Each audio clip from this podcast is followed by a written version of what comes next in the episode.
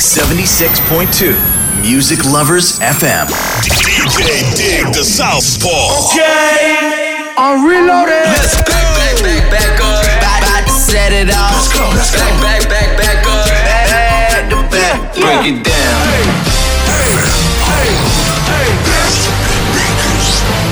You.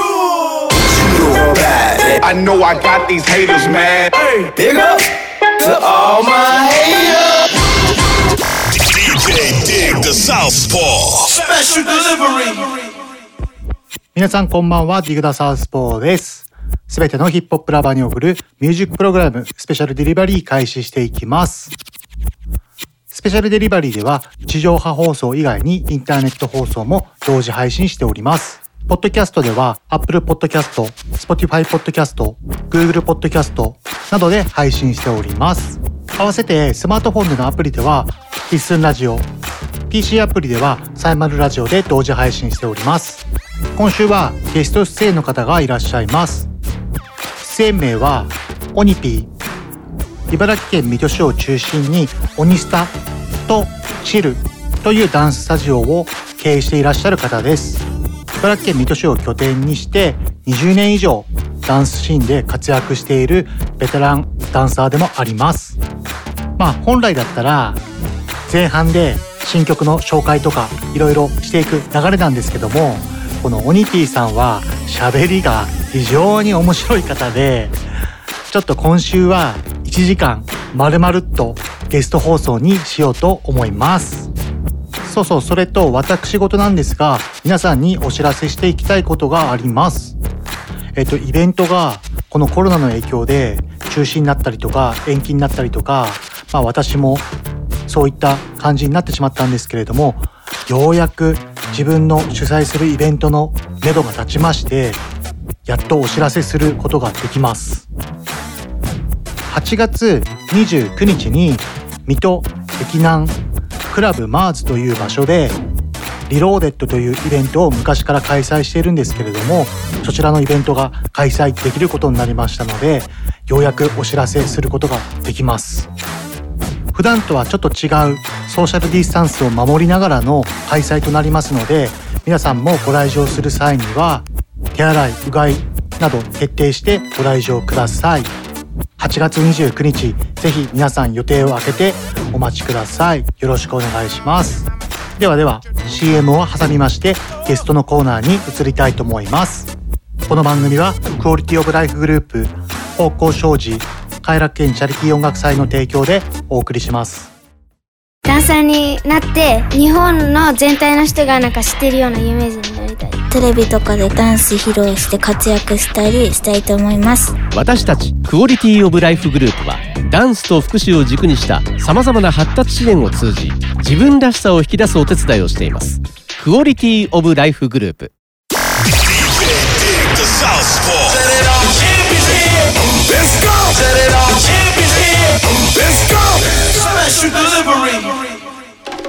皆さんお待たせいたしました。ゲストの時間になります、えー今週はですねなんとあの水戸の爆笑キングオニピーさんが来てくれました。どうもよろしくお願いします。よろしくです。水戸中心にダンスを頑張ってます。もう何十年もオニピーです。よろしくお願いします。よろしくお願いします。じゃあいろいろじゃあ質問していきますね。はい。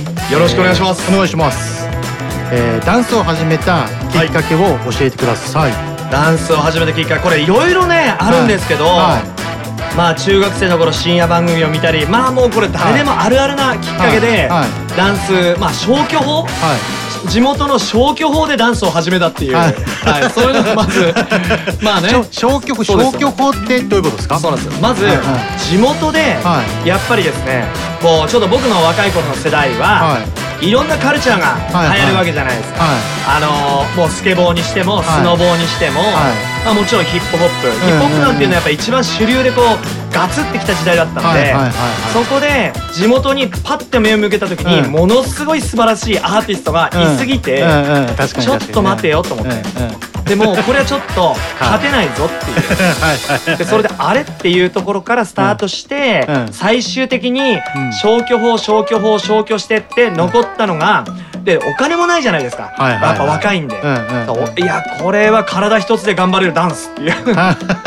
えそれいくつぐらいの時ですか？それが16だか7だかまあ、はいはいはい16の頃に練り出して17ぐらいが本格的かな、はい。まあ確かに確かに。でももう俺がその時俺と多分み俺3つ年下なんで、うんうんうんそうっすよね。あの時大体流行ってたのスケボーかダンスか DJ って感じだったっすもんね。そう。もう、んもうラップとかもううん。ラップ DJ のもう、せもうアーティストがうん地元では確立しすぎてる人たちが先輩たちがいたんで。ランチタイムスピークとかももう。頭3つぐらい飛び抜けてましたもんね。そうこれはもう、はいはい。もう俺の中では頭が10個上すぎて、あれ？って言って、はいはい。これちょっとあれ？みたいな。で これこの中で自分の頭角を示すためには、はい。もしかして、いや違うやつじゃねえとダメだみたいな、はいはいはい。やっぱこれはまあ若いし、はい体を張るしかないんじゃないみたいな。ってなったらあのまあ音楽もあんまり分かんないのに、はいとりあえずダンスっていう、そうっていう風な感じの選曲がま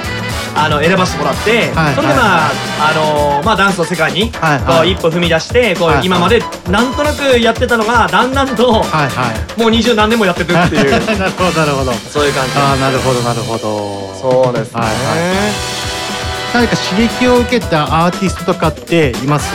やっぱり先ほど話した通りに、はいはい。ランチタイムスピークスはもう多分そうですよね。もまあう地元のヒップホップって言ったらうん。もうあれ？って感じじゃないですか、まあまあそうっすよね。俺らの年代世代で言ったらね。これはもうすごすぎてかっこよっすぎてうわーって憧れちゃうしではいはいはい。憧れれば憧れるだけはい。あの焼き餅を焼くんですよ。これだってもうかっこいいけど俺無理じゃんみたいな。はいはいはい。そうっていう風な、もうそのぐらい、うん。やっぱりリスペクトっていうのがすごいはい。はいありすぎるぐらいな、はいはい。はいもう人たちがいて。あとははいはい。ダンスで言うと、うん。地元にもダンスの先輩やっぱいたんで、うん。だからその先輩たちの影響とあとはもちろんその当時に10代の頃にはいはい。テレビとかで見て出ていた先輩たち、は後から知り合いにはなるんですけど、はいはい。やっぱりこうテレビで見てやっぱテレビで踊ってる人たちはすごいじゃないですか。えオニピーさんとかの世代って、えやっぱあのテレビに出てる人の影響ってあのダンス甲子園そうダンス甲子園でかかったんですか？そうダンス甲子園うん。が実は中学校ぐらいの時に見て、その後にストリートダンスコンテストっていうコンテストがあって、そのストリートダンスコンテストっていうところに、なぜか茨城のチームがはい。3チームぐらい出てて、あそうなんだ。でそれが土浦のチームでえ何なんだこの人たちはみたいな。でそこのまず刺激が第一で、はいはいはい。であとまあもちろんテレビですごいいろんなあのパフォーマンスえー。をしていたんですけど、はいあのいやこれ何なんだこれ何のダンスなんだみたいな。一体何なんだこの人はみたいな、はい。そう。でまあちなみにその中の1チームに自分が入ることになるんですけど。あすげえ。そうあと そうただやっぱりすごくあの子供心に、はい。あすごいなこれすごいっていうような、はい。やっぱ番組でしたよね。えー元気が出るテレビはやっぱりこうもうダンスを今、まあ、ダンスやってるから余計、はいはい。あの時の刺激っていうのはやっぱ今に生きてるのかなって思っちゃうんですよね。多分日本で一番最初に流行ったヒップホップのメディア番組もう完全にダンス甲子園でしたもんね。あれはやっぱい刺激。やもう相当っすよね。もうカルチャーショック受けるぐらいに、うん間違いないえ。えうんもう今今今だと一体何のダンスを踊ってたんだろうなっていう風な 感じにはなるんですけどね。結構 YouTube に昔のダンス甲子園のやつがちょいちょい残ってますよ。今の議員さんもメロリン Q ってやってましたからね。間違いないええ。あれも衝撃ですよね。衝撃っすね。小学生とかはねダンスとかよくわかんないからあのメロリン級の方にそもう完全もう目いっ本当本ちゃって。当もうメロリン Q と あのもうジャッキー・チェンとキョンシーにはもう目がないっていう。やべ超懐かしい。そう。もうそれであと CM でやってはいはい。たインド人嘘つかないっていうその CM がやってたんですよ昔。それであの手を両手を合わせて首を回すんですよ。あーなんかあったかも。もうでこれがはい。ダンスで言うとはい。アイソレーションって言ってはいもう小さい頃からずーっとやってるしはいはい。あとジャッキー・チェンのモノマネをしてはい。ろんななんか水拳のモノマネしたりとかい。ろいろやってるから意外に関節が柔らかく あのもういい青年時代にい。い。感じになっていたっていう。まあこれも時代の おかげ。時代のお子かげ供の頃からじゃあもう真似してそう。キスは出来上がってたっていう。そう。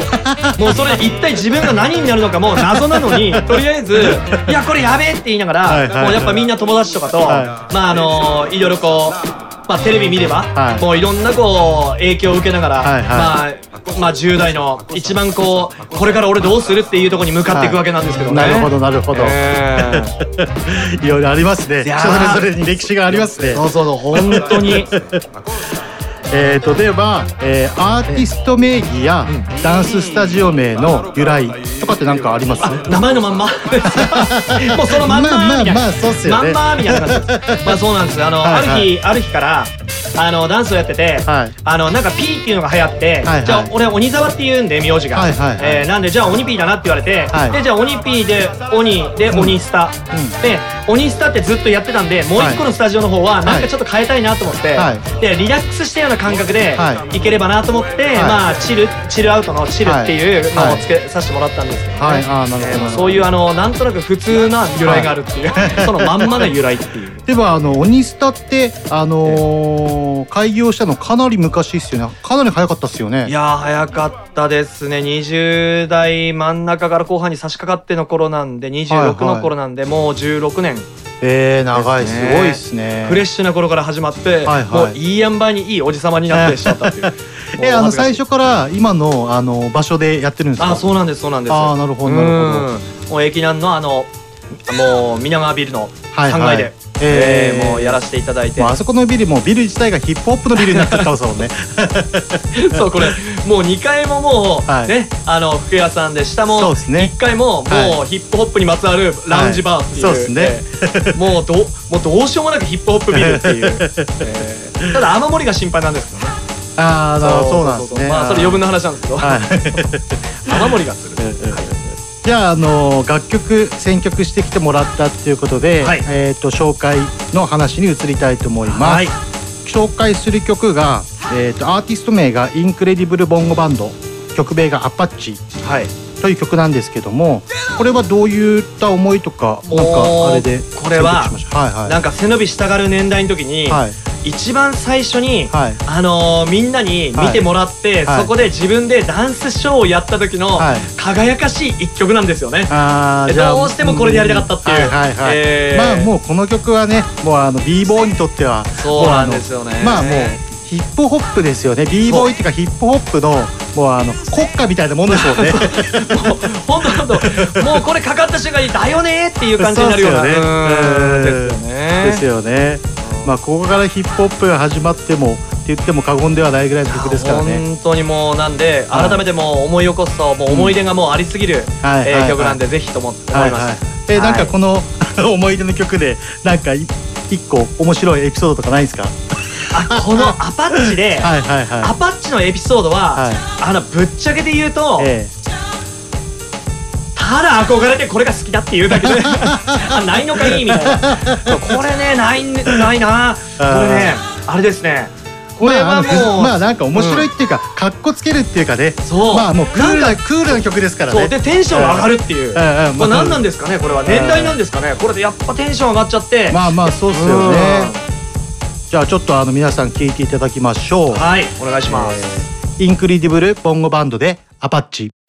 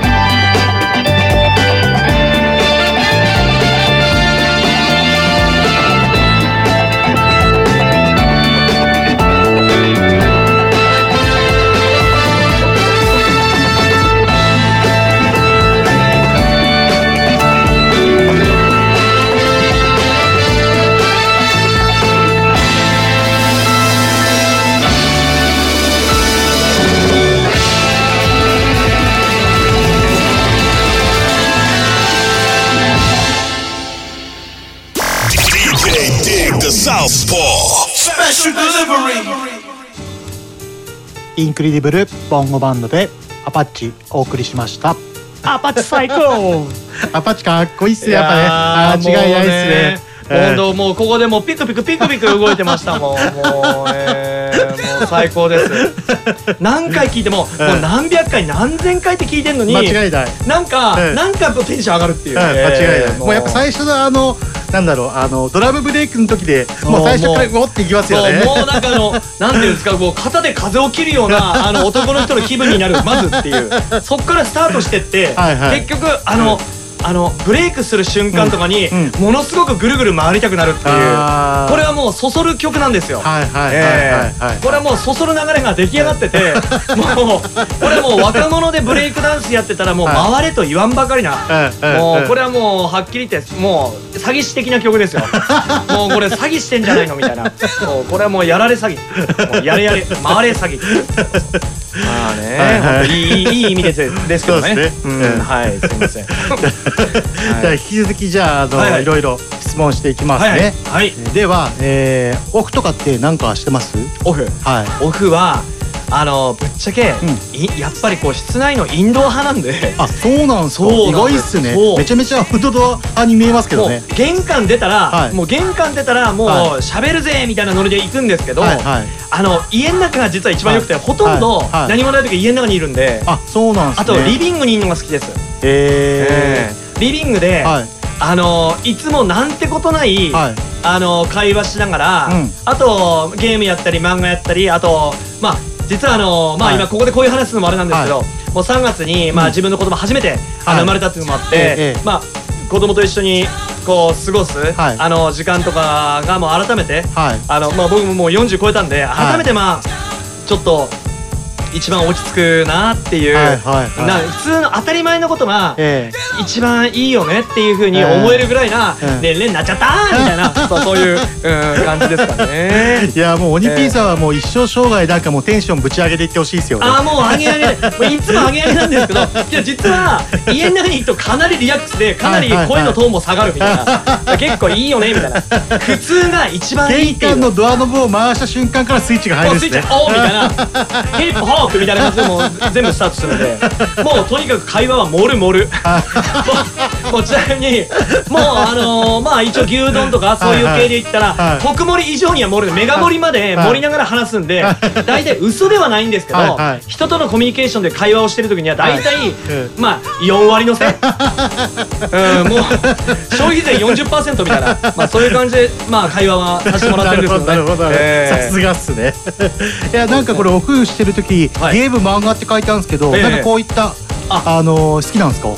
これはまあ好きですよ、はい。もうはい。漫画は基本全般好きで、はい。その時代の流行りははい。一応キャッチをするっていう、まあもちろん今だったら、はい。まあもちろんこれはですねもうはいリスナーの皆さんもまあ、はいご存知の通り「うん。鬼滅の刃」そうっすね。もうこれはですね。いやーもうこれ喋り出したらだってももう多分 2時間ぐらい喋っちゃいますよ。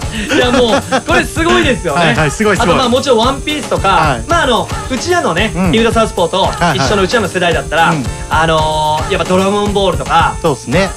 北斗の剣とかね、うん、やっぱいろいろね、はい。ある時代でだったんですけど、そう思い入れ深いアニメから、はい。み見始めて、うん。ずーっと今の時代も、はい。今の時代のマンあのアニメって、はい。アニメっていうか漫画っていうのは、うんうん。すごく掘るじゃないですか。そうですね。いや、うん。それはちょっと深いなっていうような部分もあったりとか。ーそういうホルスそう。なるほどなるほど。そう読み応えもあって、うん確かに確かに確かに。あと、うんなぜかサブキャラがものすごく引き立つような流れにもなっていて、ちょっと細かく話すと、確かにま確かに。そうこれちょっとちょっとあの、うん。いいよねっていうか、あその主役じゃないところに目を向けられるっていう、まあこれはもう昔と比べて伏線の物語に伏線の張り方はめちゃくちゃ複雑で緻密になりましたよね。そうそうそうそうなんです、そうなんです、そうその通りで、うん。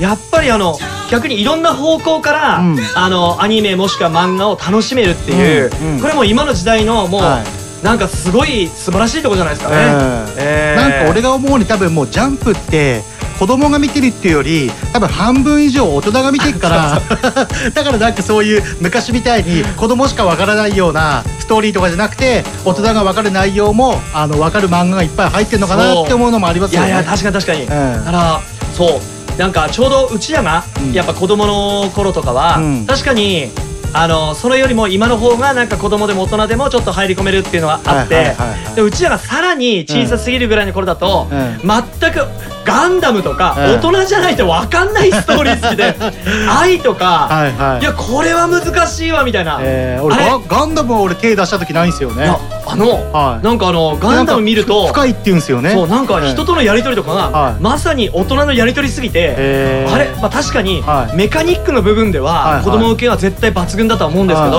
プラモデルとか、はい。そうただ内容が大人すぎて、はい実は多分大抵の、はい。多分子供の時だったら、はい。大抵の人が多分ストーリー的には耳でツーツーって流してると思うんですよあれは。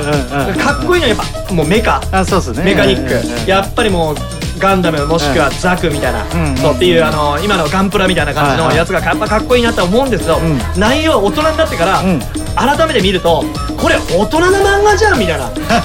これ子供じゃないじゃんみたいな。っていうのがありすぎてもうゼータガンダムなんか、ええ。もう正直言ってあれ思春期以上になんないとなかなかあれは分かんねえなみたいな、っていう内容があるんで。えーそうなんですね。だあの当時、はいはい。例えば北斗の拳も、はいはい。そうなんですけど、うん。北斗の拳だって「えっしゃー!」とかってやってても 確かにああいうシーンは面白いんですよ、はいええ。あと飛行を疲れて、はい。やっぱりこう体の内部から破壊をする拳法なんで、えでいろんなやっぱ雑魚キャラと言われるような、はい。まあ、敵系なやつがえ「うん。がうん。がうんがボヒューン!」みたいななもうそういうふうにアベシとかヒデブーとかっていろいろあるんですけど、あのリアクション、はいはいリアクションでは、うん。正直子供心にテンション上がるんですけど、うん。人と人とのうん。コミュニケーションのやり取りははっきりと大人な漫画なんですよ、まあ完全にそうですよね。だからそれを通り越えて、まあ、だんだん、まあ、あの子供たちももう,、はいはい。もうよりにちょっとなったのかなと思ったら、今今のこうアニメーション、うん。まあ、漫画はやっぱ少し大人も楽しめるように戻ってきたのかなみたいな、うん。まああとねあの今の子供昔みたいな俺らの世代とかもっと昔の人の世代とかと違って大人っぽい子供がたくさんいるじゃないですか今。あー確かに。やっぱだからそういうのに回してなんかそういうストーリーにもなってんのかなって時代背景もあって。確かに、うん。もう50センチぐらい背伸びして生きてるようなもんでしたからね。あのあのどこに向かうの？って「えー、いやお前本当もっと小さいから」ってあの 普通に近所のおじちゃんに言われるのに、ん。なんとなく自分では背伸びしちゃうっていう。でだけどそれだけ多分あの何をやろうこれをやろうっていうまあ野望じゃないですけどね、うん。まあちょっと子供心にあのなんかこう特別な自分っていうのを見つけてるあの旅をしていたんじゃないかなっていう いい思えば多分。もうもちろんディグ・ダ・サウスポーもね、はいはい。もちろんそうだと思うんですけど、はい。やっぱそうなんだろうなって今改めてはい。美化してます、過去を美化する、えー、とじゃああの次の曲、はい。えー、と紹介していこうと思います、はい。アーティスト名が Do As Infinity というアーティストで曲名が「ヒイラギ」という曲名になります、はいえーこちらを選曲したなんか思いっていうかなんか、えー。もうあのーちょうどはい。あのー先ほどダンス初めて踊った曲で「アタッチ」はいはい。ええそしてちょうどもうある程度技術が身についてすごいこうノリノリでやっていた20代半ばの25歳ぐらいの時に、はなんと悲しい思い出があって、えー免許がなくなっちゃったんです。よ あの運転免許が。はいはいはい。そうすると、はい。電車じゃないですか、ええ。あのー東京行くにしてもはいどこ行くにしても、ええ。で電車でそうすると終電乗り遅れるっていうのが頻繁に起こるんです、はいはいはいそうすると時間を潰すのがええ。今みたいにこうネットカフェがある時代じゃないじゃないですか、うんうんそうですね。そうすると、始発までコンビニで時間を潰さなきゃいけない、はいはいはい。来ました、はい。当時、ええ。ローソンで、はい。危ないぐらいにリピートされていた曲が、はい。この「ヒーヤギヌ」っていう曲なんですよ。あ そうなんですね。どんだけはい。辛い思いにとどめを刺すようにリピートしてくるんだっていう。だからもう忘れられない曲で、えーもうあのーここで、まあ、し紹介させてもらったんですけど、はいはいはいえーはい。ぜひもう聴いてもらいたいと思います。なるほどなるほど。じゃああの曲紹介、えーしていこうと思います Do As Infinity で「ヒイラギ」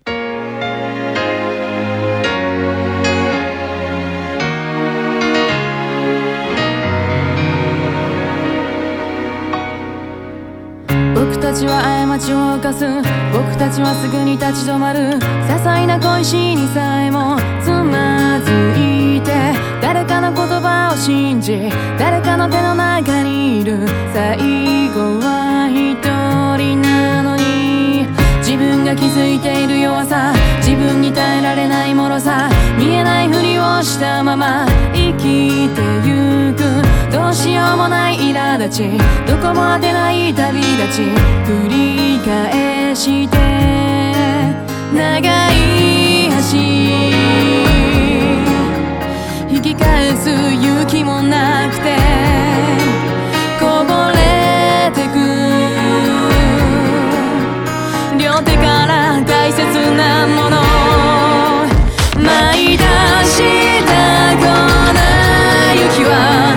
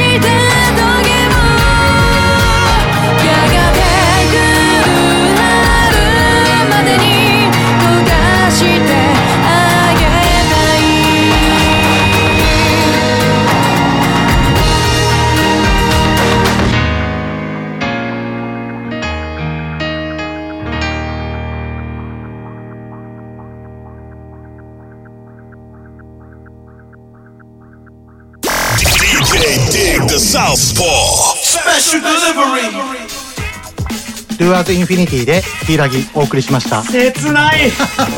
すごいこれ。1曲目からのもうギャップが半端じゃない。もうこれですよ。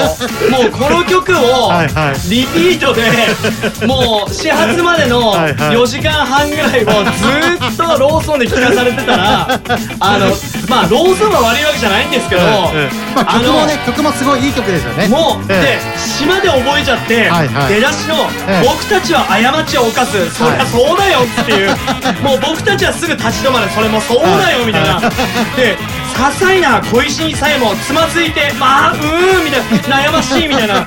誰かの言葉を信じ誰かの手の中にいる。最後は一人なのにって言われた瞬間に、はい。バカ野郎っていう。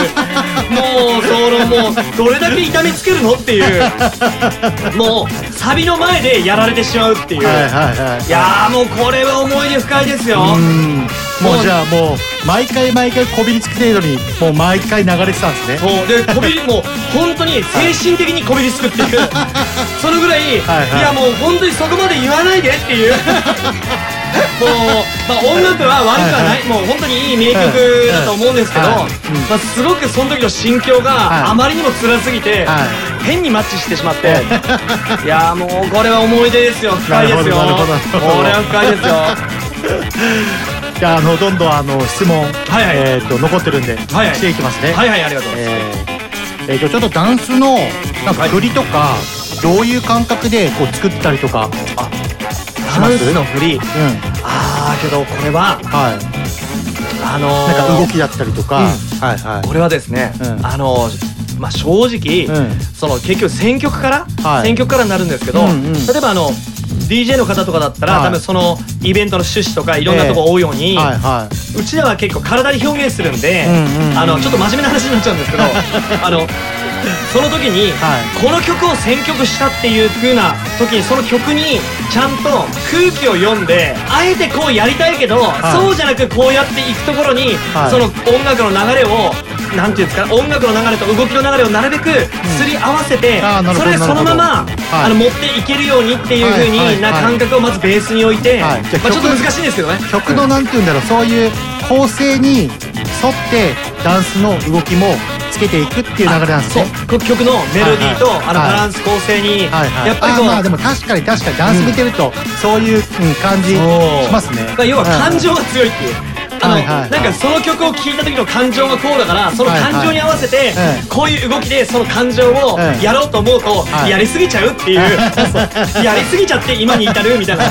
でそうすると、まあなんかいいんですけど、、はい。いんですけど後々見た時に、あ多分自分ではこの時強く動きたかったんだよなって映像を見た時とか、はい。と思うんですけど、はい。まあ多分感情が入っちゃうんでしょうね。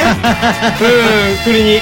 はいはい力入れなくていいところに力が入っちゃうみたいな、えーそうもうなかなかね。だからこれは完璧ってなかなか難しいですよね、うんまあそうですね。うん。えーやっぱり一つの作品としていくと、はいはい。まあ、答えがないえあのドラマを永遠に見続けてはい。42歳って感じです、えー、ありがとうございます。俺確かあの話変わるんですけど、はいはい。オニピーさんたちの、はい。そうななんていうのクルーのはい。ショーケース、はい昔水戸にカオスってクラブあったじゃないですか。伝説のクラブ。来ました。伝説のクラブ。そこ振りました。そこ振りましたね。そこ振りよ。そこ振りました。そこはいそこ振らないで、はい。はい来ました。しょ。はいそこ来ました、えー、もうあそこは今そこで俺初めて見たんですよ、はい。で、その時にあのー誰とは言わないですけどもうあの着てる服を。はい。投げて。えってえいう伝説のパフォーマンスを見てマジで衝撃受けていやーただその頃の時代、ね。その頃の時代のなんかあの話とかちょっと聞けると面白いかなーもう、と思って。うん。その頃の時代が思い出がありすぎて。そうっすよね。あとあのー、そうですね。これは、うん。多分リスナーの皆さんも、うん。うん。その当時にカオスを味わってる人は、はい。ああ今思えばやっぱカオスだよねっていう風な感じで思ってしまう、もう名前の通りっていう、えええ。でまあそうですね。あれはなんて言うんだろう。やっぱりあの場所でしか起こりえない、まあまあまあ確かに。あのパフォーマンス、はいはいはいはい。まあ毎週毎週何が起こるかわからない、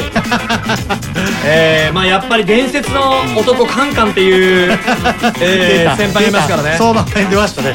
いやーだからもう、はい。まあやっぱりこの人あってこの店ありっていうので、そこで起こり得る、はい。あのーイベント、はい。多分いろんなカラーリングがあるイベントがこう毎週毎週ええ。やってると思うんですけど、はい。基本やっぱり会話では通じもうこれどう説明していいかわからないっていうぐらい 毎週なんか何が起こるかわかんないそうっすね。俺らも確か、あの自分たちと同年代でファンキーテクニシャンっていうイベントをはいはいはい。45年ぐらいやったのかなハウスで。だよね。はい。うんはいはい一番最高に衝撃的なことが起こったのは、はいはい。歌手の人がマイク持ってライブしてる時にブレーカーが起こったんですよ しかもすぐ治んのかなと思ったら2時間ぐらい治んなくて。マジもうそのままイベントが終わったっていうもう地獄のもう地獄どころじゃねえっていう。もうね、はい。あとタコ足が多すぎて、はい。あのどこでああのー電気が、はい。あのであのー接続がどこで外れてるのか分かんなくて みんなで探しまくるっていう。あと探しまくってる最中にはい。ものすごいネズミを見るとか、もういろんな伝説逸話がいやもうすごいっすね。あってえーまあもうもう今の日本の有名アーティストも、もう散々来てもらってあーそうっすね。いろんなこうクレバとか来てましたよね。あそうですね。あとライムスターも来たし。そうもちろん。ね。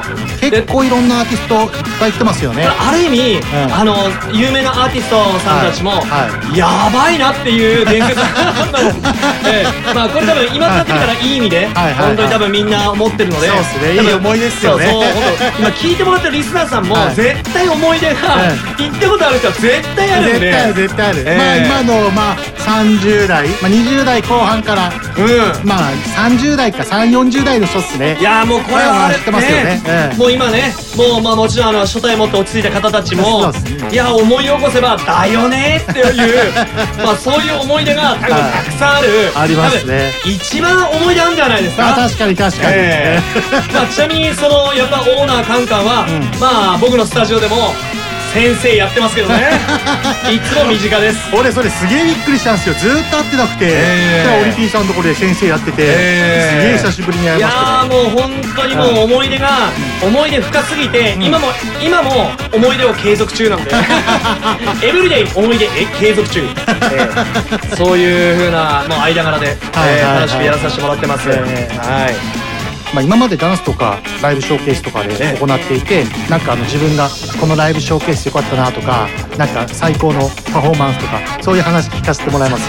これこれこれもうもうディグドサウスポーだったらもう絶対いやあの最わかると思うんですけどはいはいあのはいはいはい毎回ええ毎回、はい。もう10代から、はい。やっぱステージこう立っていろいろやるじゃないですか、ええ。毎回それが最高とか思うんですよ、はい。ただ、うん。あのまあ1週間ぐらい過ぎてもう一回見た時に、はい。うーわってなって その繰り返しでずーっと今もっていうだから結局完璧って何なんですかね。いやそうっすね。ね。いや毎回毎回アップデートしてるってことですね。そう。あといや不安でっすねそうあと不安でしょうがない、はいはい。で不安でしょうがなくて、はい。でたまに、はい。その結局自分で自分のことを例えば、あの映像動画とかで、はい。なんかやり終えたショーケースとか、はい。もういろいろこうダンスのシーンを、はい。あの見直した時に、、はいろんなこう感覚ってあるんですけど、はいそれを逆に見ていた人に、あの時はこうだったこうだった。まあもちろん、はい。社交辞令もあると思いますよ、まあけどちょっと良かったとか言ってもらえると、はい。若干ホッとして、はいだけど、そこにいる場のみんなのみんなの気持ちが知りたいみたいな。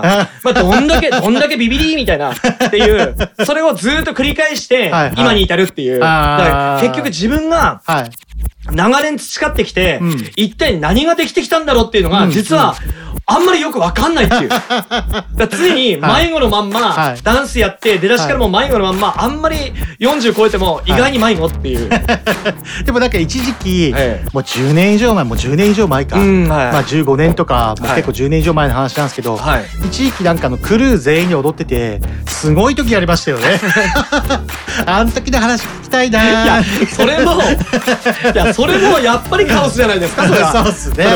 そう、いや、もうね、クルー全員。そうありが頭からあとブレイクダンス頭から落ちてお前それ首の骨折れるんじゃねえかみたいなこととかもやってましたもんね。いやーあれも一つの技と言ってる、まあ強引に技っていう風に言ってるけど実際はかなり危険度が高いっていう。いやあれかなり危険っすよね。そうあのあの技を、まあうん。要はあの、まあ、リスナーの皆さん今あの会話だけなんでなかなか分かんないと思うんですけど、まあ、もう垂直に頭から落下して、そこに音をはめたりとかするっていう。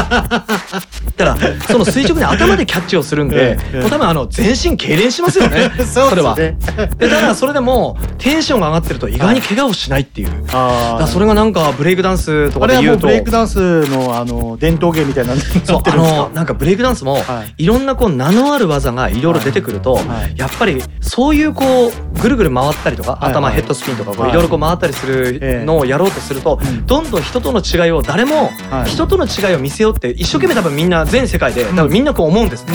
そうそう誰もがこれやらないだろう。これクレイジーな技だろう、はいはい。いろんなそのクレイジーな技だろうっていうのをどんどんどんどんいろんな人が新しいことをやりすぎて、でやってる最中にこれはい。クレイジーっつうか、これ大丈夫。命の危険を感じるよっていう 領域まで。なんかもうそっちのなんかダンスの技量っていうよりクレイジーさになんか走ってた時ありましたもんね。そうなんですよ。まあ 実際まあまあ自分のまはい。あ後輩たちも、はい。まあもう今もまああの現役ではい。もう楽しくみんなもうファミリーとしてうんもう頑張って楽しくやってもらってるんですけど、はい。いやあの一時は、うん。まあ僕はまあ一番こうね年が大きくはい。こうなってしまうんですよ。はい。い、やもう何も怖くて何も言えないっていう。はい。あの先輩なのに何も言えないっていう、えーでそれで逆に他の先輩たちが周りの人たちには「やばいですねやばいですね」って言われたから「ああうんうんうん」ってちょっとあの何とも言いづらいあの反応してしまうっていう。でその後あのおみんな大丈夫？っていう逆に心配しちゃうっていう、まあそういう風な流れになってきて、はい逆にそういう後輩もみんな大人になってきて、はい。で今今だから後輩たちは言うんですよ。うん。いやあれやんなきゃよかったです。やんなきゃよかったです。っていう。いやいやもういいまああの時はテンション上がってやってるやってますからね、うんうんうんそうだからちょっと怖いんですけど、はい。まあいまあそうだよね。そうだよね。って今そういうふうに話を合わせることしかできないっていう、あの時鬼ピーさん止めてくれればって。いやけどあの時だって。いやもうだって昔のオリティさんもうお前いけいけいけいけ。いな感じでもすごかったじゃないですか。まあそうそうなんですけどやっぱりあの内心、はい。内心あのみんな楽しくやってるから、はい。やっぱりこうそこを演出するっていう方にうん。やっぱ流れてるわけじゃないいですか、やいやもやっぱ先輩だと。う全もうあれはもう見てる側からによってはもう最高ですよね、えーもうはい。もうただ内心的にちょっとビビってるっていう。あ大丈夫かな大丈夫かなみたいな。まあ確かにあれ心配するぐらいの、えーもう本当にね、うん。まあけどそのおかげで、うん。あの20年経って、うん。20年超えても、うん。まああのチームというかまあ地元のクはいはい。ルー作ってん。20年経っても、うん。まあ今も、うん。まあ楽しくみんな触れ合えてるっていううん。ところはやっぱり宝ですよね。そうっすね。うん本当ありがたいことなんですけどね。そうですね、えーじゃあまあこのままの流れで、次の質問、はい。えっ、と今後の目標とか夢とかって何かあります？これちょっと、うん。あの目標と夢、はい。もうこれはちょっとあのーもう本当に、まあみんな多分思う話だと思うんですけど、はい。やはり楽しいことをするのにも、まあもちろんクレイジーなことをするのにも何するのにも結局体が資本だよねっていう。まあまあまあダンスなんか特にそうですよね。そうなんですよ、はい。やっぱり怪我がやっぱ多くなってくるっていうのが今もうここ最近頻繁にあるんで、はい。もう本当面白い話じゃないんですけど、はい。はい。やっぱり健康、はい。もうこれみんな健康話になっちゃうっていう。おじさんの話みたい。なそうそうそうだけどそれがないと やっぱりもうなっていう。まあまあダンスは特にまあ体資本ですもんね。そうなんですよ、ええ。もう最近でもダンベル持ったら手のひらが腱鞘炎とかもうとにかく。それはそれはももうそこなるっていう風なのを繰り返されるっていう。はいはい。もう膝なんか両膝が痛くて、はいはい。もうお風呂から使ってお風呂から上がるのにも、はもう本当に手でもう腕力を使いながら上がんないと立ち上がれないとか。はいはい。もう手すりつけるようじゃないですかもう手すりそうも。う本当にそういう風なぐらい、はいはい。やっぱりまあ蓄積された痛みとかが体に出てきてるってのもあるんで、やっぱ楽しい話もできたり、はい。楽しくこうまあお酒飲んだりいろいろこうやるのにも、やっぱ体がベースだよねっていうことで、うん。ダンスもそうなんですけど、まあえー今後先、やっぱ体をベース大切にしながら、まあまあ、長く楽しんでいければっていう、まあ面白くない話なんですけどね現実的な話で。あそうそうあのブレイクダンスってええ。オリンピックの競技に入りましたよね。そう。っていうそうですよね。うんもうってあるんですけどね、まあ、ちょっとそ,、はいはい。ういうこう、まあ、東京の方面の中心にいろい。ろいろんなこう事業が進んでて、はい。ええー。来年のあの延期されてる今オリンピック来年開催予定じゃないですか、はいはい。その時のオリンピックの中に種目として入るんですかそうみたいなんですけどそうなんですね、ええすげえな。そうあのーまあ僕の年が近いメンバーが中心となって、はい。そのオリンピックに向けてっていうので、い、ろいろこう動きをとって、うん。えーまあ、日本は日本の中でも全国駆け巡って、はい。そのそういうふうにこうオリンピック競技競技に、はい。あの迎えるように、ええまあ、いろんなこうあの話聞いたり、まあ、僕も話聞いたりとかしたんですけど、もうとにかくもう僕の容量ではうん。ギガ数オーバーなんで、うん。あのちょっとよくわからないっていう、ええ。もうあの昔式でやっぱりこう、やっぱこのギガ数超えたらちょっとわかんないなっていう もう世界規模になってくるとはい。はいオリンピックとか もう。まあもうオリンピックの話いきなり急に振られてもテンパりますよね。いやもうとにかくオリンピックイコールギガ数オーバーなんで、もう全然はい。確かにダンスはやまあ今もやってますけど、はいもう自分のギガが追いつかないっていう、はいはい。なのでちょちょっとあの少し間間を持ってからじゃないとちょっと考えられないなみたいな、それとあとすげえ俺なんかあの気になることがあって、はいはい。そのスケボーとかも、えあのオリンピック競技になるじゃないですか、えあとまあブレイクとかそういうヒップホップの要素がオリンピックに加わってって、えこれ審査員とかってどんな感じなんですか？そうなんですよ。そこもまたうん。考えれば考えるほど、ん。ギガ数がオーバーしてショートしてしまうっていう。ではじゃああの次の曲を紹介に移りたいと思います、はいえー次の曲は JB& ディフェリストリオで、はい。サニーという曲です。最高。ここちらはどういったなんか思い入れが？いやこれははい。無条件ではい。好きっていう。それも最後来ました。はい。これはですねはい。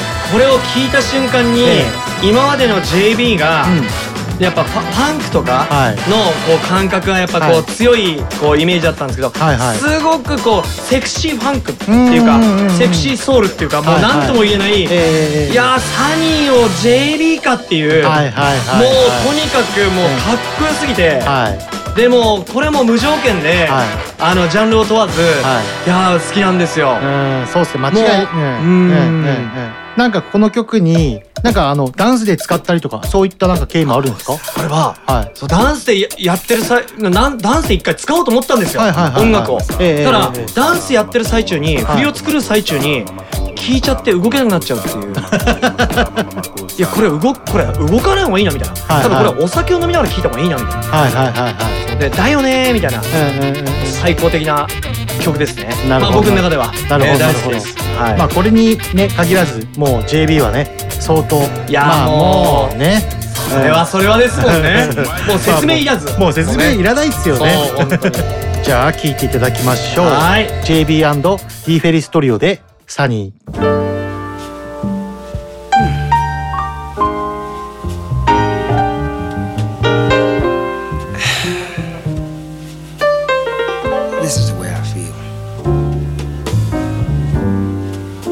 Sunny.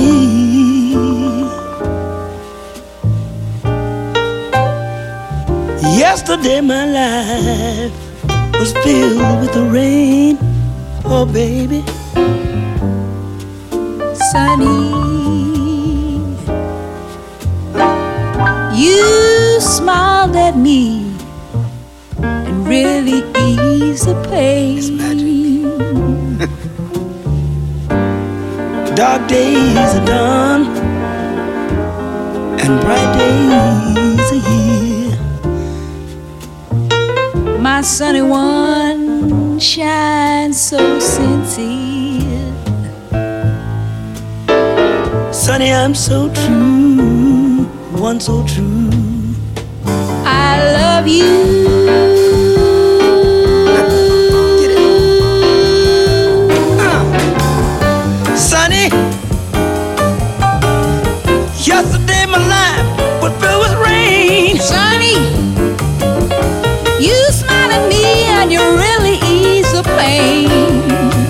Days are done, days are here. My sunny one shines. I'm so true, so true. I love you.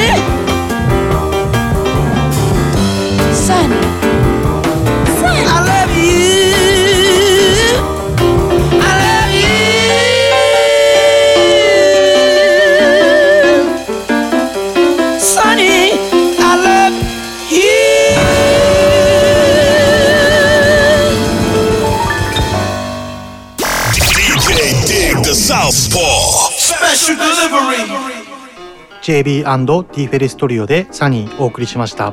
ありがとうございます。いいねもうセクシー。セクシーっすね。あのー聞いてもらいましたかね、これあの出だしの JB の「サニー」っていうあのなんか切なくこう語り合ってるような、うん。あのサニーからスタートするっていう、どんだけなサニーだよっていう。なんか週末ちょめちょめしてる時にそうそうそう。感じの曲もうですね。本当にもう、はもういや夜になるのかちょっと夕日が残ってるのかみたいな。うんなんか朝方に行くのとかもなんかすごい。確かにね。朝方にも、うんあなんか来た来た来た来た、ん。あこれこうやって穏やかに行くんだみたいな、ね、朝がに朝方にうもう一回みたいな、そういうそういうような曲かもっていういやーもうこれ来るんですよ、これがもういろんかいろんなことがなんか妄想膨らむ曲ですね。そう、ね。本当にあの、うん。もうヒップホップって言われる、まあ元祖の人なんで、アーティストが、やっぱりこうこう今のヒップホップっていうこうアーティストまあちょっとまた別別口にはなっちゃって申し訳ないんですけどね、うん。リスナーの皆さんには、